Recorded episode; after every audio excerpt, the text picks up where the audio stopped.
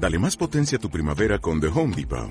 Obtén una potencia similar a la de la gasolina para podar, recortar y soplar con el sistema OnePlus de 18 voltios de Ryobi desde solo 89 dólares. Potencia para podar un tercio de un acre con una carga. Potencia para recortar el césped que dura hasta dos horas. Y fuerza de soplado de 110 millas por hora. Todo con una batería intercambiable. Llévate el sistema inalámbrico OnePlus de 18 voltios de Ryobi. Solo en The Home Depot. Haces más. Logras más. No mires atrás. No corras, ya no tienes escapatoria. Bienvenido a las tinieblas. A partir de este momento no estás a salvo, porque cualquier cosa puede pasar en la oscuridad.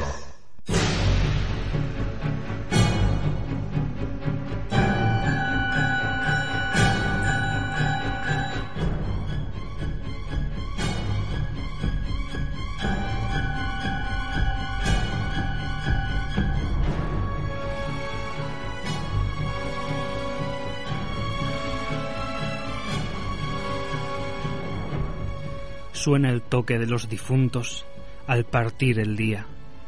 El viento suspira lentamente sobre el prado.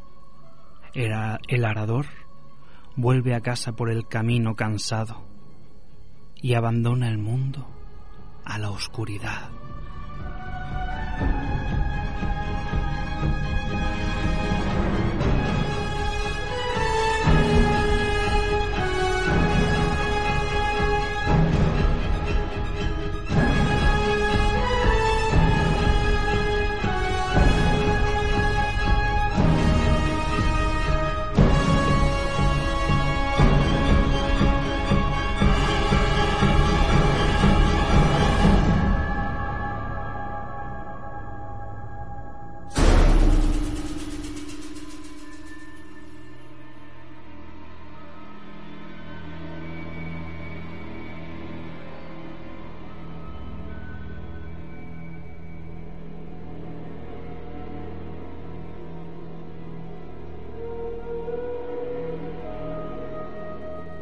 Muy buenas noches, bienvenidos una semana más a En la Oscuridad.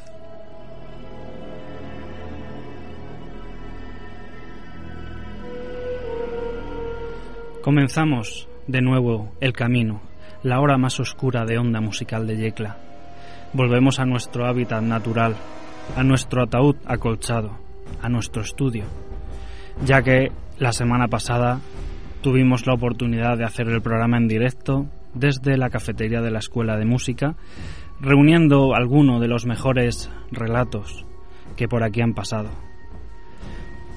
También, como no, narramos El Cuervo de Edgar Allan Poe, que esta noche, precisamente, es quien abre la caja de Pandora.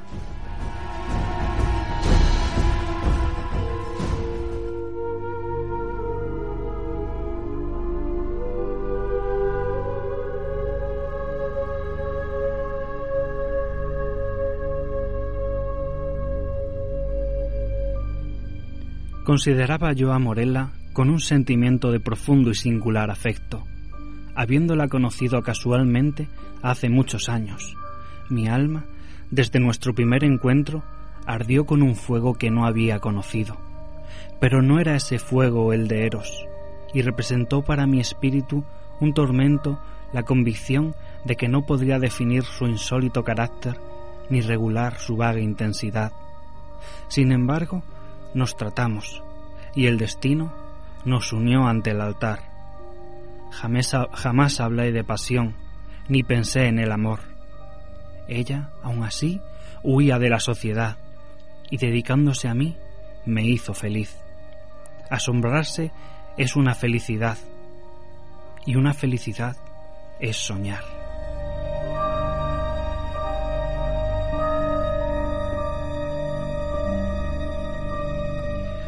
La erudición de Morella era profunda. Como espero mostrar, sus talentos no eran de orden vulgar y su potencia mental era gigantesca. Lo percibí y en muchos temas fui su discípulo. No obstante, pronto comprendí que quizá a causa de haberse educado en Presburgo, ponía ella ante mí un gran número de esos libros místicos que se consideran generalmente como la simple escoria de la literatura alemana. Esas obras constituían su estudio favorito y constante, y si en el transcurso del tiempo llega a ser el mío también, hay que atribuirlo a la simple pero eficaz influencia del hábito y del ejemplo.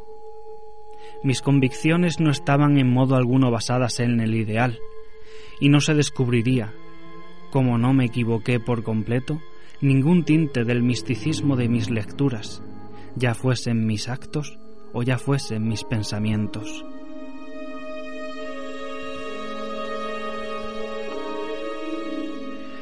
Persuadido de esto, me abandoné sin reserva a mi esposa y me adentré con firme corazón en el laberinto de sus estudios. Y entonces, cuando sumiéndome en páginas terribles, sentí un espíritu aborrecible encenderse dentro de mí, venía Morela a colocar su mano fría en la mía, y hurgando las cenizas de una filosofía muerta, extraía de ellas algunas graves y singulares palabras que, dado su extraño sentido, ardía por sí mismas sobre mi memoria. Y entonces, hora tras hora, permanecía al lado de ella, sumiéndome en la música de su voz, hasta que su infestaba de terror su melodía, y una sombra caía sobre mi alma, y palidecía yo, y me estremecí interiormente ante aquellos tonos sobrenaturales. Y así el gozo se desvanecía en el horror, y lo más bello se tornaba horrendo, como Hinnom se convirtió en Jena.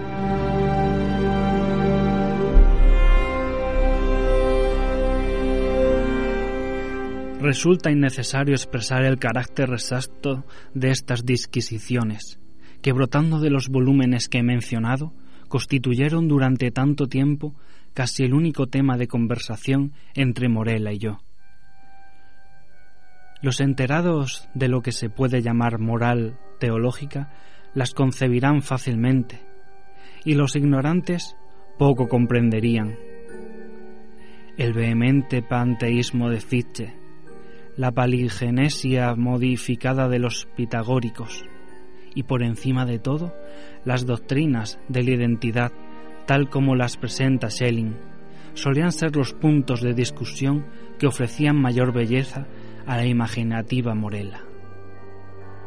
Esta identidad llamada personal la define con precisión Mr. Locke. Creo, diciendo que consiste en la cordura del ser racional. Y como por persona entendemos una esencia inteligente, dotada de razón, y como hay una conciencia que acompaña siempre al pensamiento, es esta la que nos hace a todos ser eso que llamamos nosotros mismos, diferenciándonos así de otros seres pensantes y dándonos nuestra identidad personal. Pero el principium individuationis, la noción de esa identidad que en la muerte se pierde y no para siempre, fue para mí en todo tiempo una consideración de intenso interés, no sólo por la naturaleza pasmosa y emocionante de sus consecuencias, sino por la manera especial y agitada como la mencionaba Morella. Pero realmente había llegado ahora un momento en que el misterio del carácter de mi esposa me oprimía como un hechizo. No podía soportar por más tiempo el contacto de sus pálidos dedos, ni el tono profundo de su palabra musical, ni el brillo de sus melancólicos ojos. Y ella sabía todo esto, pero no me reconvenía. Parecía tener conciencia de mi debilidad o de mi locura, y sonriendo las llamaba el destino. Parecía también tener conciencia de la causa, para mí desconocida, de aquel gradual desvío de mi afecto, pero no me daba explicación alguna, ni aludía a su naturaleza. Sin embargo, era ella mujer y se consumía por días. Con el tiempo se fijó en una mancha roja constantemente sobre sus mejillas, y las venas azules de su pálida frente se hicieron prominentes. llegó un instante en que mi naturaleza se deshacía en compasión, pero al siguiente encontraba yo la mirada de sus ojos pensativos, y entonces sentíase mal mi alma y experimentaba el vértigo de quien tiene la mirada sumida en algún aterrador e insondable abismo.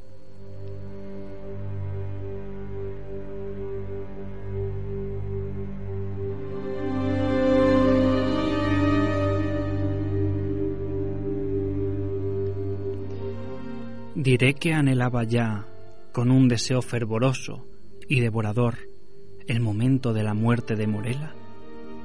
Así era, pero el frágil espíritu se aferró en su envoltura de barro durante muchos días, muchas semanas y muchos meses tediosos, hasta que mis nervios torturados lograron triunfar sobre mi mente, y me sentí enfurecido por aquel retraso y con un corazón demoníaco maldije los días, las horas, los minutos amargos que parecían alargarse y alargarse a medida que declinaba aquella delicada vida, como sombras en la agonía de la tarde. Pero una noche de otoño, cuando permanecía quieto el viento en el cielo, Morela me llamó a su lado había una oscura bruma sobre toda la tierra, un calor fosforescente sobre las aguas, y entre el rico follaje de la selva de octubre hubiérase dicho que caía del firmamento un arco iris.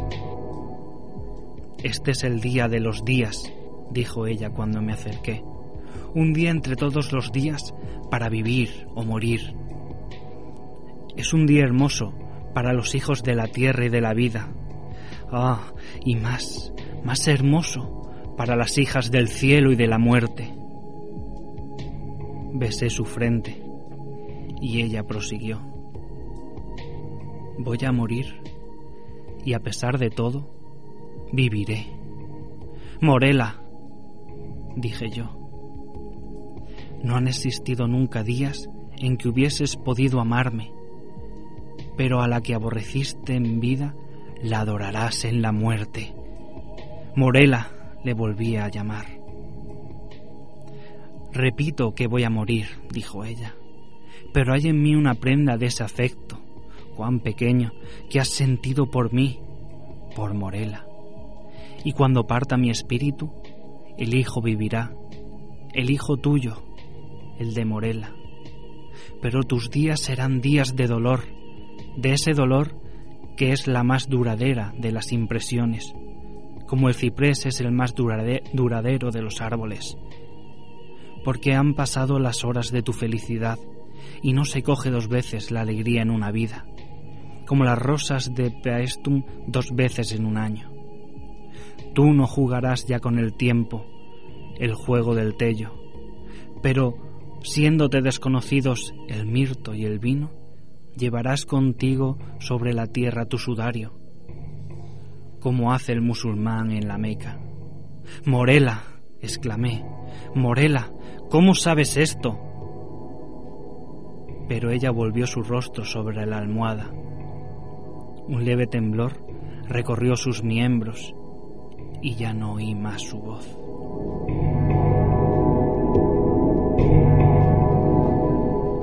Sin embargo, como había predicho ella, su hijo, el que había dado a luz al morir y que no respiró hasta que cesó de alentar su madre, su hijo, una niña, vivió y creció extrañamente en estatura y en inteligencia, y era de una semejanza perfecta con la que había desaparecido.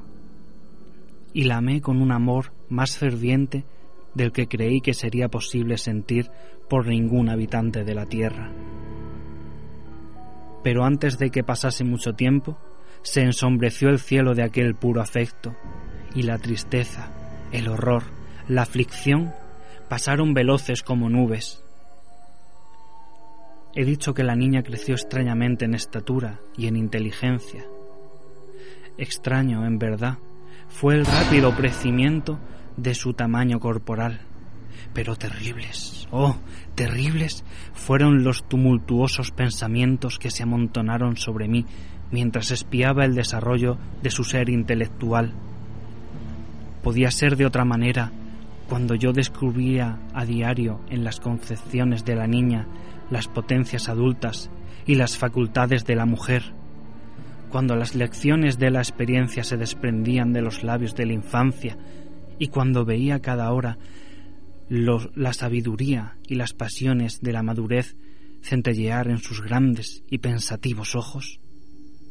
Como digo, cuando apareció evidente todo eso ante mis sentidos aterrados, cuando no le fue ya posible a mi alma ocultárselo más, ni a mis facultades estremecidas rechazar aquella certeza, ¿cómo pude entrañar que unas sospechas de naturaleza espantosa y emocionante se deslizaran en mi espíritu, o que mis pensamientos se volvieran, despavoridos, hacia los cuentos extraños y las impresionantes teorías de la enterrada Morela? Arranqué a la curiosidad del mundo un ser a quien el destino me mandaba adorar, y en el severo aislamiento de mi hogar vigilé con una ansiedad mortal cuanto concernía a la criatura amada. Y mientras los años transcurrían, y mientras día tras día contemplaba yo su santo, su apacible, su elocuente rostro, mientras examinaba sus formas que maduraban, descubría día tras día nuevos puntos de semejanza en la hija con su madre, la melancolía y la muerta. Y a cada hora aumentaban aquellas sombras de semejanza, más plenas, más definidas, más inquietantes y más atrozmente terribles en su aspecto.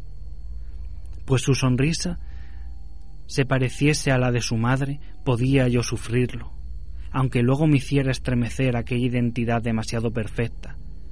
Que sus ojos se pareciesen a los de Morela, podía soportarlo, aunque además penetraran harto a menudo en las profundidades de mi alma con el intenso e impresionante pensamiento de la propia Morela.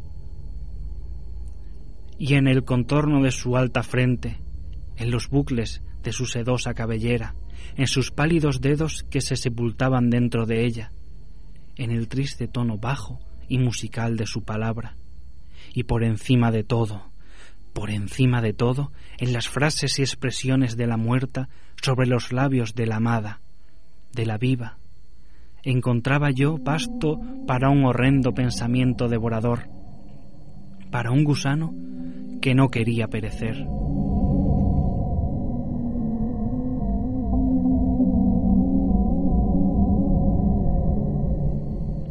Y así pasaron dos lustros de su vida, y hasta ahora mi hija permanecía sin nombre sobre la tierra.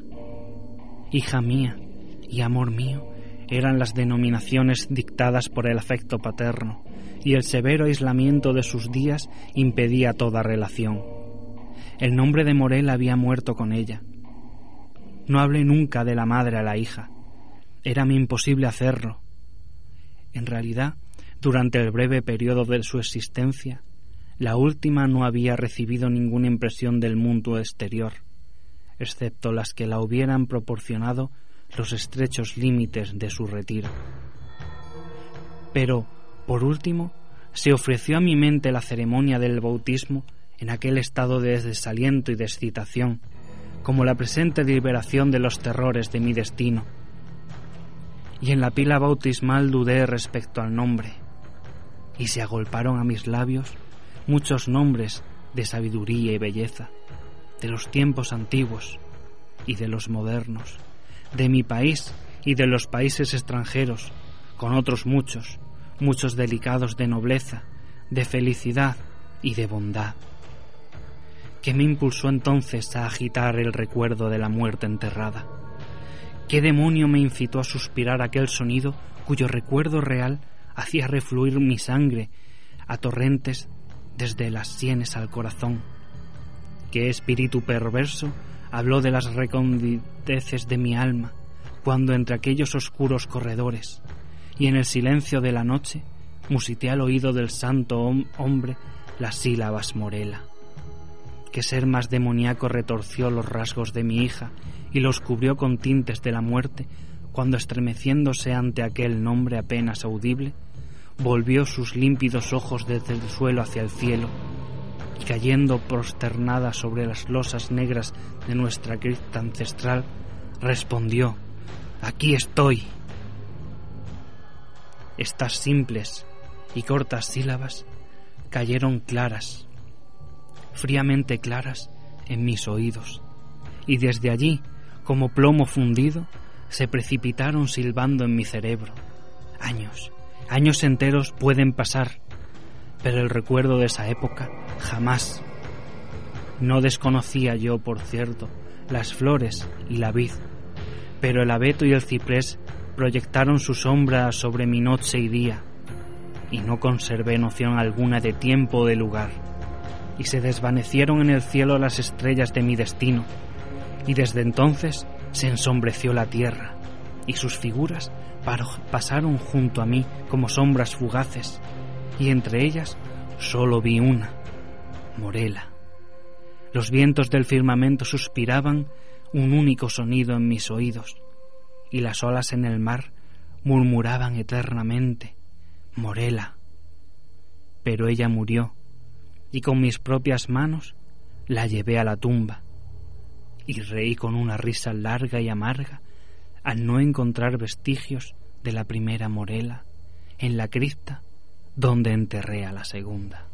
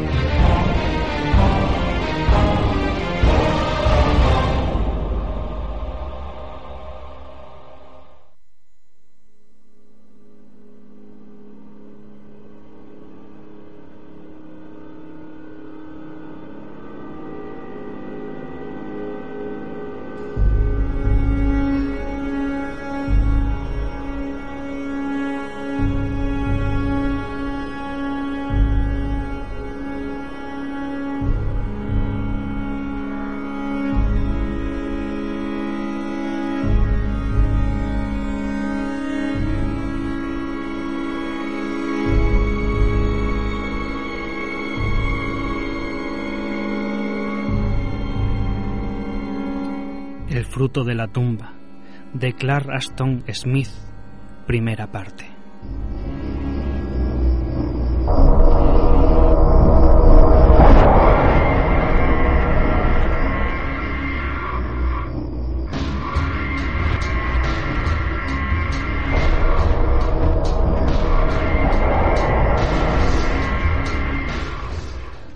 Noche había venido a Farad desde el desierto, trayendo consigo a los últimos rezagados de las caravanas.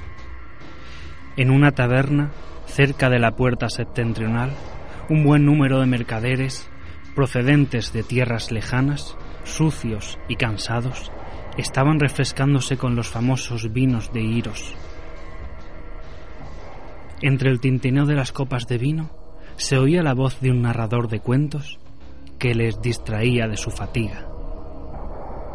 Grande era Osaru, siendo al mismo tiempo rey y mago. Gobernaba sobre la mitad del continente de Zodique. Sus ejércitos eran como torbellinos de arena empujados por el Simón. Era el señor de los genios de las tormentas y la noche. Llamaba a los espíritus del sol. Los hombres conocían su magia, de la misma forma que los verdes cedros conocen la descarga del relámpago. Era semi-inmortal y pasaba de un siglo a otro, acrecentando su poder y sabiduría hasta el final. Tasaidón, el negro dios de la maldad, hacía prosperar todos sus conjuros y empresas, y durante sus últimos años fue acompañado por el monstruo Niozcorgai, que bajó a la Tierra desde un mundo extraño, montando en un cometa impulsado por el fuego. Gracias a su conocimiento de la astrología, Osaru había adivinado la llegada de Niozcorgai. Salió el sol al desierto a, a esperar al monstruo. La gente de muchos países vio la caída del cometa como un sol que desciende por la noche sobre el desierto. Pero solo el rey Osaru contempló la llegada de Niozcorgai. Volvió a las negras horas sin luna antes del amanecer, cuando todos dormían, llevando al extraño monstruo a su palacio y alojándole en una cámara, bajo el salón del trono que había preparado para que sirviese de morada a Neozcorgai.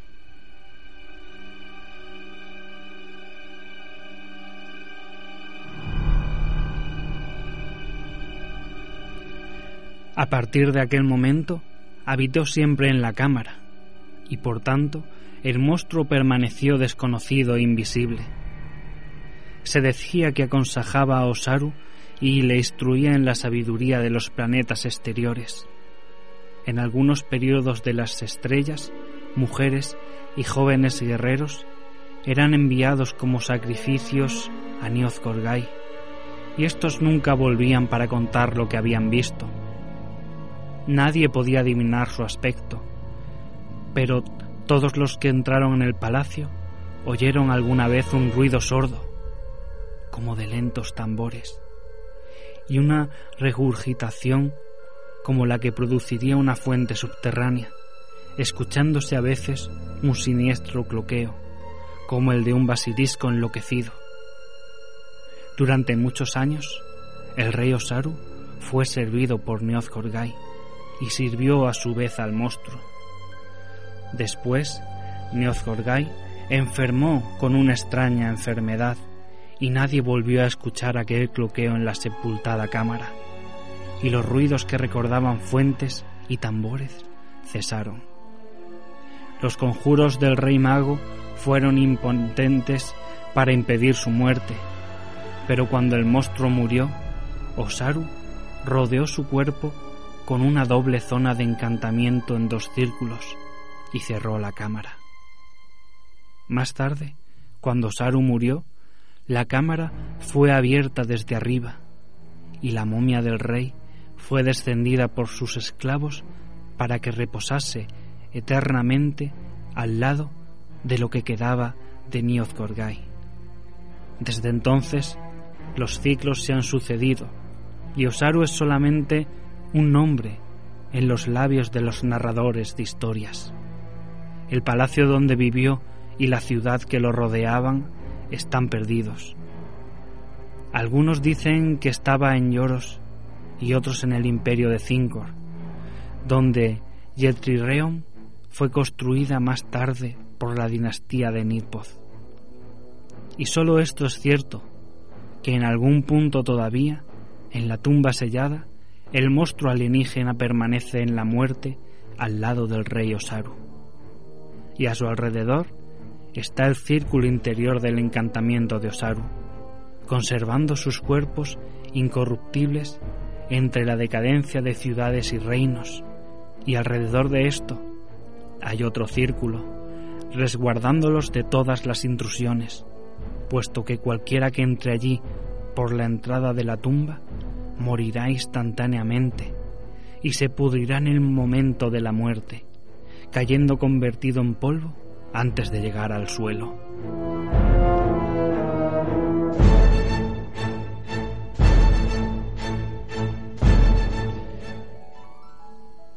Esta es la, leyenda de Osaru y Gorgai.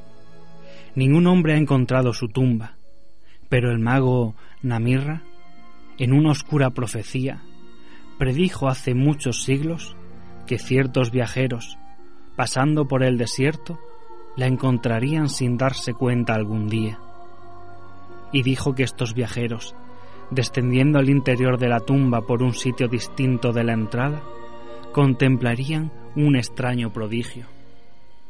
Y no habló sobre la naturaleza de este prodigio, sino que solamente dijo que Niot al ser una criatura extraña, procedente de algún mundo lejano, estaba sujeto a leyes extrañas tanto en la vida como en la muerte. Y nadie ha adivinado todavía el secreto de lo que Namirra quiso decir. Los hermanos Milab y Marabak, que eran mercaderes de joyas procedentes de Ustaim, habían escuchado absortos al narrador. En verdad es una extraña historia, dijo Mila. Sin embargo, como todo el mundo sabe, en los viejos tiempos hubo grandes magos, fabricantes de profundos conjuros y maravillas. También hubo verdaderos profetas. Y las arenas de Zotique están llenas de tumbas y ciudades perdidas. Es una buena historia, dijo Marabak, pero le falta el final. Te lo suplico, oh tú que conoces la historia, ¿no puedes decirnos más que esto? Con el monstruo y el rey no había ningún tesoro de metales y joyas preciosas. Yo he visto sepulcros donde los muertos estaban encerrados entre lingotes de oro y sarcófagos que escupían rubíes como gotas de sangre de vampiros. Yo cuento la leyenda como mis padres me la contaron, afirmó el narrador. Aquellos que estén destinados a encontrar la tumba dirán el resto, si por casualidad vuelven de allí.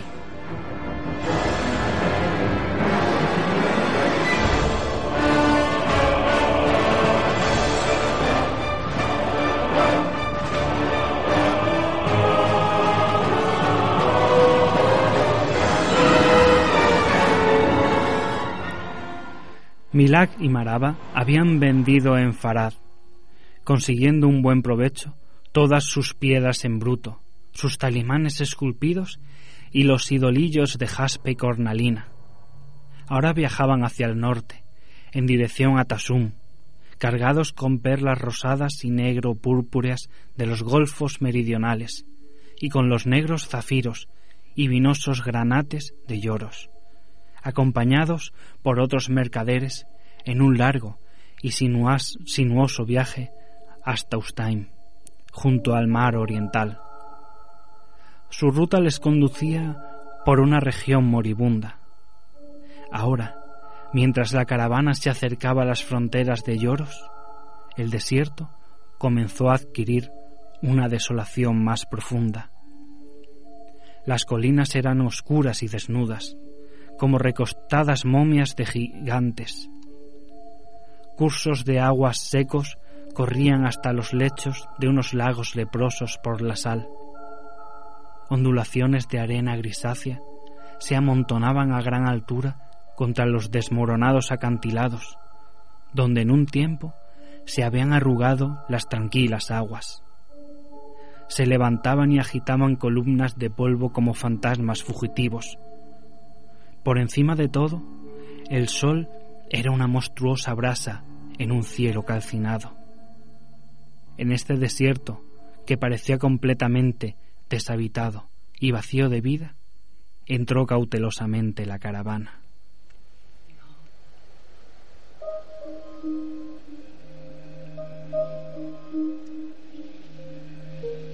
Los mercaderes prepararon sus lanzas espadas y escudriñaron con ojos ansiosos las estériles montañas, mientras surgían a los camellos a un rápido trote por los estrechos y profundos desfiladeros, porque allí, en cavernas escondidas, se agazapaba un pueblo salvaje y semibestial, conocido como los Gori. Semejantes a vampiros y chacales, eran devoradores de carroña y también antropófagos, subsistiendo preferentemente de los cuerpos de los viajeros y bebiendo su sangre en lugar de agua o vino. Eran temidos por todos aquellos que tenían ocasión de viajar entre Lloros y Tasum. El sol subió hasta el meridiano, buscando con despiadados rayos hasta la más profunda sombra de los estrechos y profundos barrancos. La arena, tan fina como la ceniza, no era agitada ya por ningún ramalazo de viento. Ahora el camino descendía, siguiendo el curso de algún antiguo torrente, entre empinadas laderas. Aquí, en lugar de las antiguas pozas, había fosos llenos de arena, ilimitados por elevaciones o rocas donde los camellos se hundieron hasta la rodilla. Y aquí, sin el menor aviso, en un recodo del sinuoso curso, el canal hirvió con un enjambre de los odiosos cuerpos, del color pardo de la tierra, de los gori, que aparecieron instantáneamente por todos lados, saltando como lobos desde las pendientes rocosas, y lanzándose como panteras desde las altas laderas.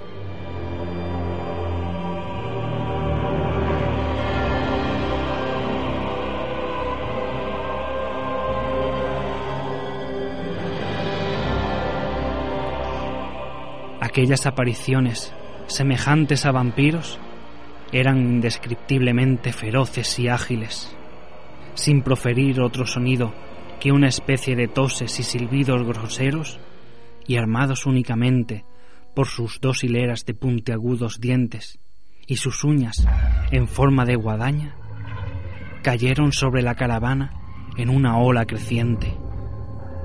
Parecía haber veintena de ellos por cada hombre y por cada camello. Varios de los dromedarios fueron derribados en un momento, con los gori royendo sus patas jorobas y espinazos, y colgándose como perros de sus gargantas.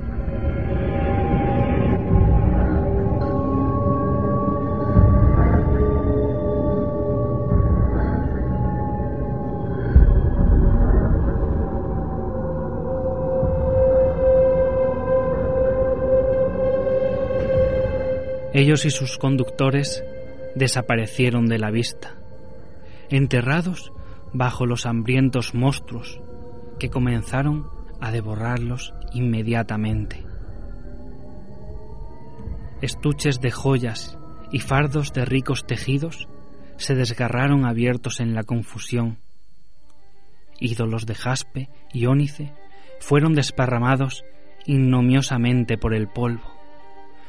Perlas y rubíes se encenagaban inadvertidos en la sangre estancada porque estas cosas no tenían valor para los gori.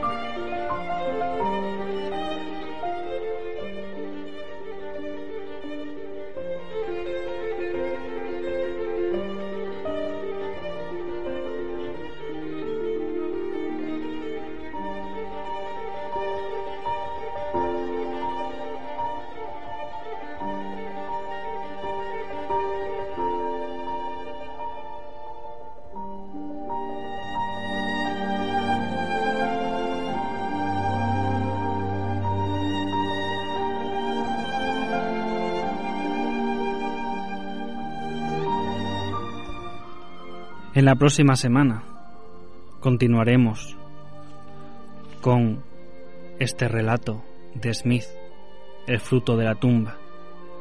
Concluiremos la segunda parte y sabremos qué pasa con nuestros personajes principales, con Mila y Maraba, que iban en esa caravana hacia Tusum y han sido atacados cruelmente por esos extraños seres llamados Gori.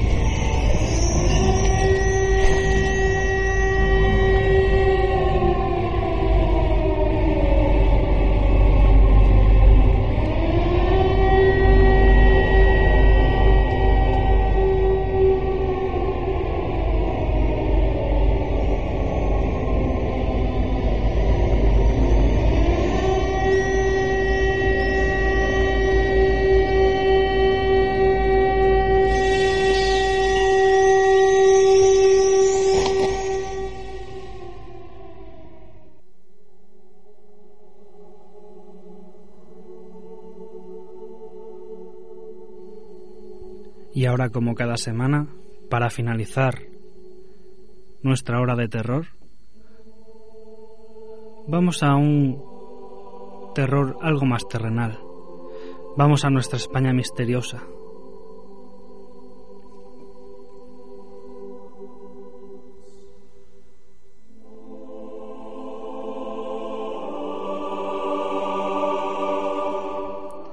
El suceso del que hablamos esta noche es un clásico. Un super carabel de la compañía TAE, ya desaparecida actualmente, con un vuelo, el JK 297, con 109 pasajeros, que procedía de Salzburgo y había hecho escala en Mallorca antes de seguir rumbo a Tenerife. Esta noche viajamos muy cerca de aquí. Esta noche, el caso Manises.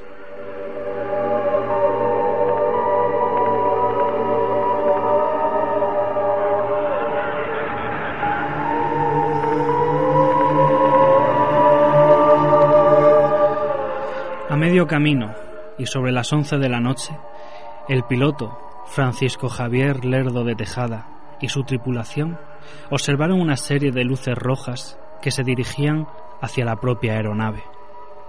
El rumbo de colisión de este presunto artefacto provocó un gran nerviosismo en la tripulación, como es normal. El comandante pidió información sobre esas extrañas luces, pero ni el radar militar de Torrejón de Ardoz en Madrid, ni el Centro de Control de Barcelona pudieron dar explicación alguna del fenómeno.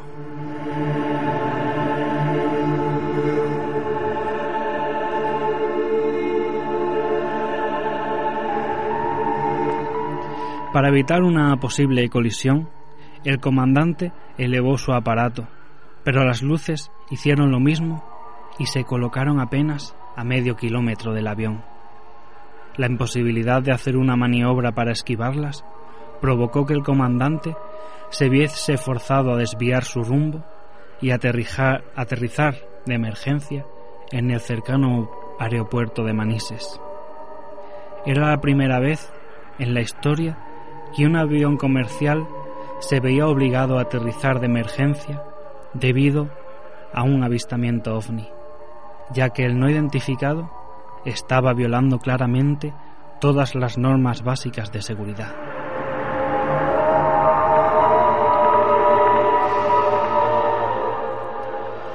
Las luces detuvieron la persecución antes del aterrizaje.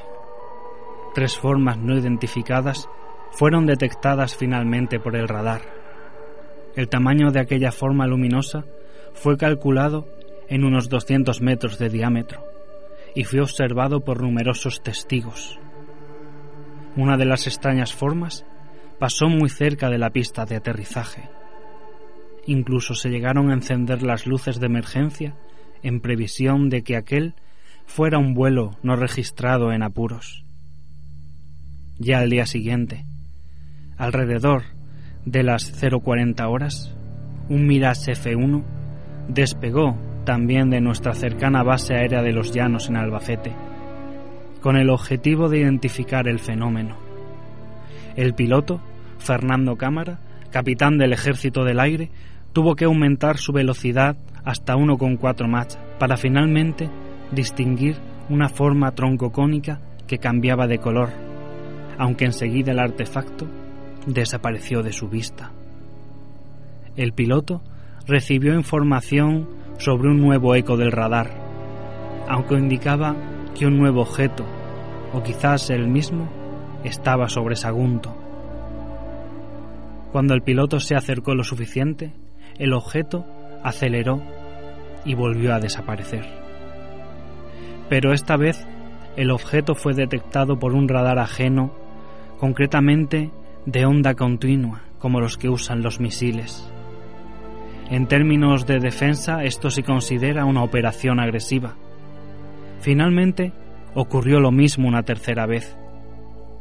Esta vez, el ovni desapareció definitivamente rumbo a África.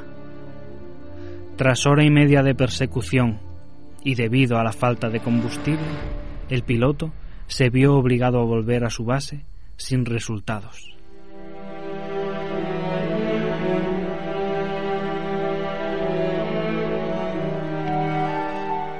El informe que elaboró el Ministerio de Defensa de España incluye un avistamiento de un testigo anónimo el día 11 de noviembre de 1979. La misma madrugada, desde la parada de San Adrián de Besós del autobús que hacía la línea Barcelona-Granollers, con la confluencia con la carretera nacional de Barcelona-Mataró, sobre las 20.15, ante varias personas más que esperaban el mismo autobús. El testimonio afirma que tres o cuatro minutos después la zona quedó a oscuras. Incluyó dibujo en su carta al Ministerio, así como también incluye el informe del Ministerio de Defensa una referencia a una noticia aparecida en el diario Pueblo del día 21 de noviembre de 1979 sobre una observación de una luz por un mecánico de Soller, con fotografías incluidas tomadas la misma madrugada del día 12 de noviembre del mismo año.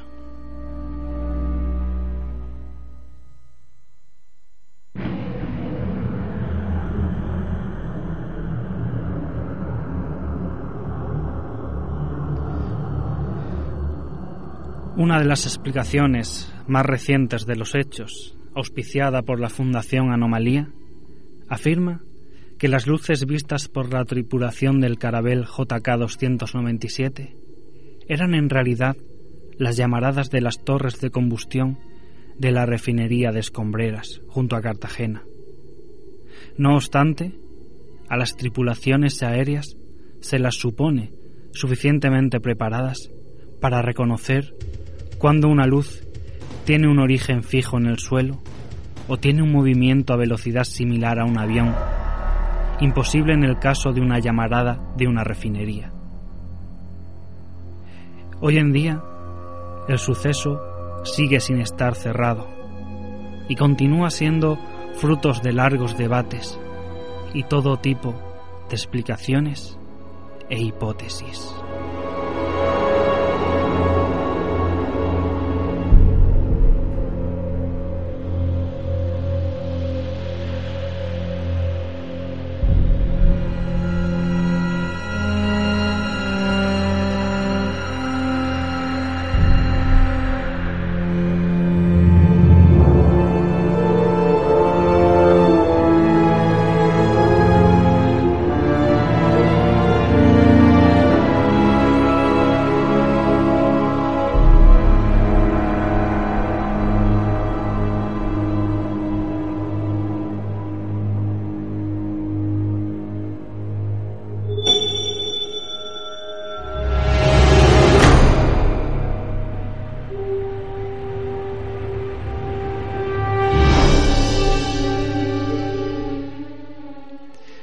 Y así, con este gran caso de la fenomenología ovni en España, llegamos al final de nuestra hora, nuestra oscura hora.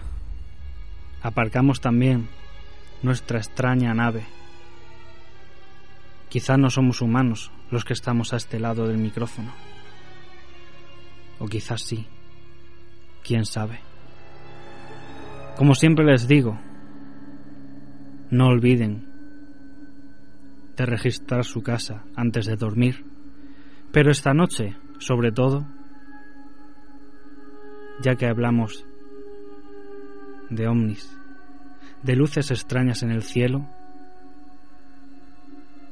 no olviden mirar al cielo. Es interesante lo que muchas noches podemos encontrar en él.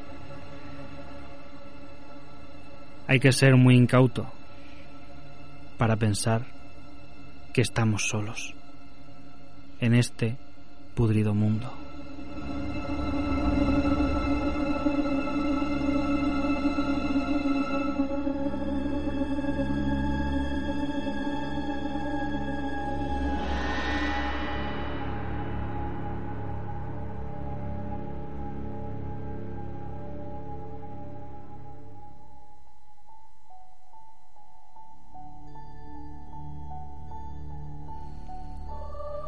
Sin más, nos despedimos. Pasen una horrible noche y lleven cuidado a sus espaldas Porque, ¿quién sabe qué les acecha, qué les vigila, qué les puede suceder hoy mismo en la oscuridad?